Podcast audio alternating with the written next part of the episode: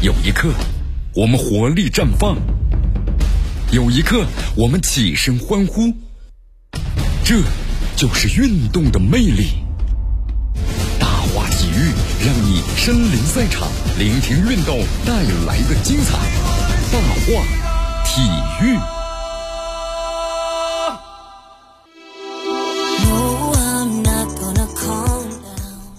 这里是大体育，我是江南，继续锁定 FM 九十六点七绵阳广播电视台新闻广播。好，我们来关注一下这个国足的裁判问题啊。咱们国足打这个世界杯预选赛亚洲区的十二强赛了，最后，那么同时就进行消息啊，说咱们有六名的中国裁判会入选的这次十二强赛执法的名单啊，傅明、马明可能还要当这个主裁。呃，这是最新的消息。咱们中国足协啊，在册的国际裁判当中的马宁、傅明、张雷还有沈银豪啊，这名字已经进入大名单了。那么，如果能够最终呢被指派执法这个十二强赛的话，他们将在亚洲足坛呢我们说最高的执法舞台上更进一步展示风采。那么，间接的为咱们中国足球啊争取到更多的利益。因为十二强赛我们说九月初就要开始打响了，亚足联按照惯例啊会在赛前一个月左右呢圈定就执法这次比赛的裁判员的大名单。呃，这里江南要说一下啊，因为这个本届十二强赛呢，将正式引入这个 VAR，就是助视频助理裁判的技术，所以说客观上呢，比赛对于裁判员的要求啊，比往届呢都要高一些。好，从这个亚足联方面了解到，亚足联的财委会前段时间已经从现有的精英裁判阵营当中啊。已经是选出了一批呢近两年执法呢表现还是比较稳定的优异的裁判员，组成十二强赛呢裁判执法的这么一个备选的阵容。中国足协共有六名在册的裁判员，那么接到了亚足联的征调的这个函，其中啊包括四名裁判员就具备呢主裁，第四官员包括呢 VAR 啊这个裁判员的执法的资格，分别是马宁、傅明、张雷和沈银豪。那么另外呢还有两名国际助理裁判员呢入列，那他们分别是施翔和曹毅。呃，这个结果呢，其实我们说并不令人意外啊，因为在这之前的话呢，马宁、傅明都已经在卡塔尔呢等地执法过本赛季亚冠联赛，包括西亚大区不同阶段的赛事了，有经验还是非常丰富的。同时，傅明最后的话呢，呃，还有国际的这个 VAR 裁判员的身份呢，参与了东京奥运会的男足还有呢女足正赛部分的场次的执法工作。他是到这个八月六号才由东京的返回北京的，目前呢还在接受呢这个隔离。好，对于张雷和沈银豪呢，我们说那也是亚足联咱们这个精英裁判员呢，入选大名单呢也是不足为奇的。呃，这次咱们中国足协的七名在册的国际裁判当中啊，像这个王迪、金金元呢，还有李海星是不在阵中，这原因呢是都有各自一些原因啊。王迪他是作为这个亚足联的精英裁判员，其实我们说也是最近这几年吧，咱们亚足联呢非常肯定的一名非常优秀的裁判员。不过今年上半年呢，他作为国足四十强赛备战工作小组成员之一，一直在协助呢中国足协为国足提供的有关于裁判工作的技术支持。比如说，作为举个例子啊，作为这个专家，那么他向国脚们就提供了解读呢最新国际裁判的判罚的精髓。那么向国足们介绍呢可能会遇到的裁判员的执法特点，同时呢还全程的陪同国足呢赴这个阿联酋参加四十强赛。由于这个王迪呢，我们说是上海足协裁判工作者负责人，所以说呢，国足代表团在六月中旬回国之后啊，接受隔离观察呢，他就一直忙于呢本单位的工作，也缺席了中超啊首阶段的执法工作。金金元，咱们介绍一下，是目前的咱们这个亚足联呢，就是备选的精英裁判员，他是直到今年才晋升为呢国际级的裁判员，所以说没有能够入选。那么李海星呢，是七人中唯一一名啊，就是。暂时没有进入亚足联精英裁判，就是含备选序列的国际级裁判员。那么参与这个亚洲杯啊，我们说了世界杯预选赛这类重大比赛的裁判员呢，按照这个亚足联的裁判委员会的规定，必须呢是要精英裁判才可以进入的。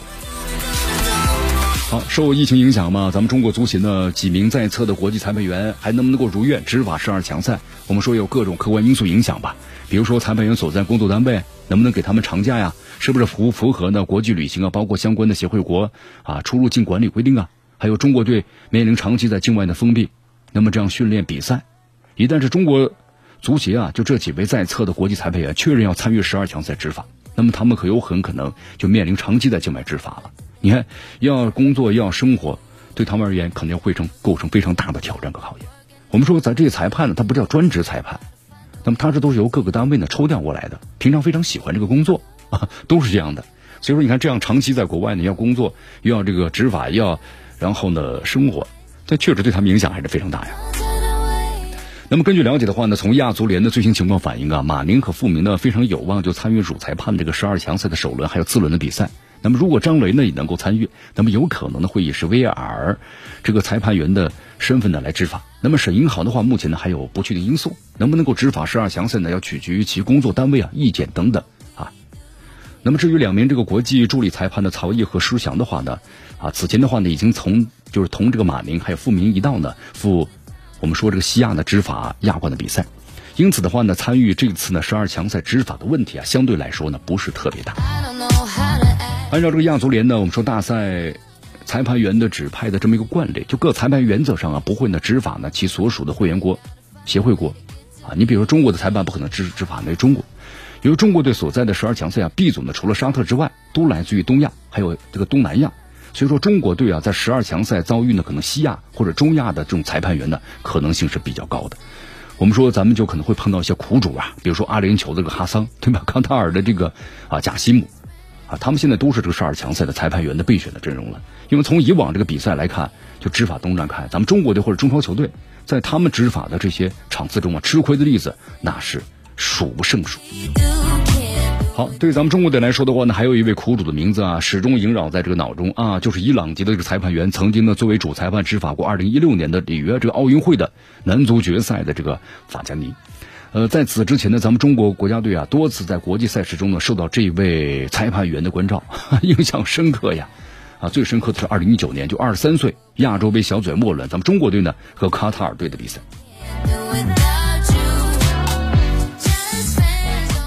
好，不管怎么样吧，裁判因素呢是有的，但是呢不是最主要的，还是要看咱们自己啊，好好训练，好好比赛，提升自己的硬实力，这才是最主要的。好，继续关注江南的为大家所带来的大话体育啊。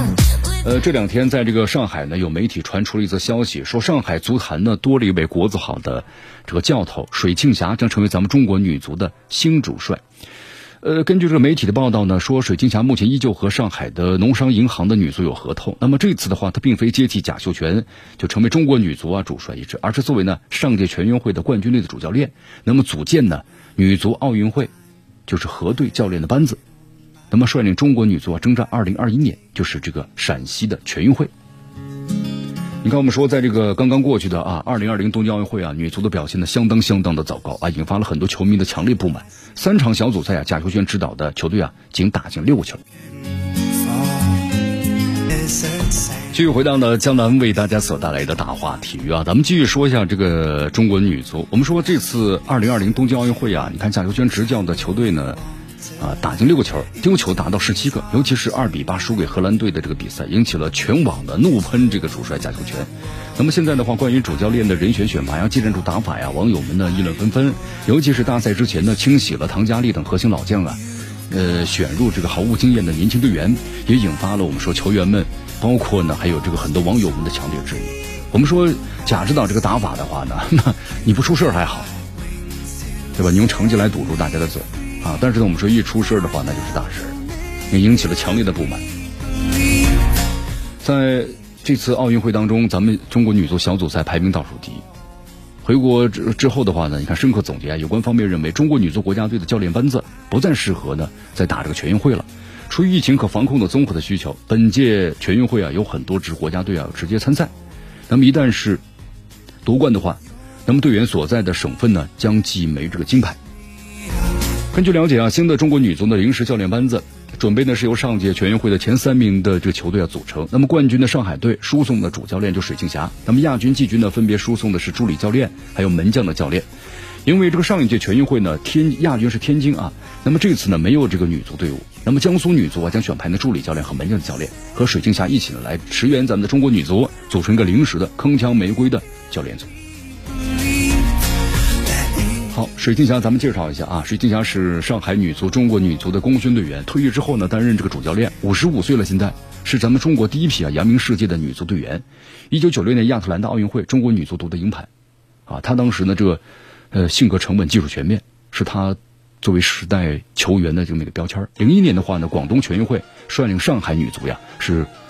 呃完成了卫冕之后，踢到三十五岁宣布退役，逐渐的后来就转型成为教练。Jackie's just... 那么从上海女足的助理教练开始呢，也担任过中国女足呢国青队的主帅，之后又执掌了上海女足一线队，到现在二十年了，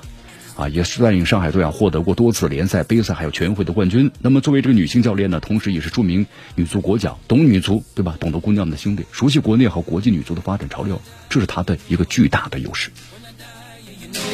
呃，不过呢，江南看了一下啊，就是这次水晶霞担任的女足奥运会河队的教练的组的组长啊，感觉有点像救火教练一样，就帮助队伍呀打完这次全运会就完了。那么不出意外的话，因为他有合同嘛，在全运会结束之后呢，还是要还返回这上海的执教。那么所以说，咱们中国女足之后的话，那么到底由谁来带呢？中国女足何去何从呢？这个还要往后再看。好，时间关系啊，今天的大话体育到这就告一段落。我是江南，咱们明天见。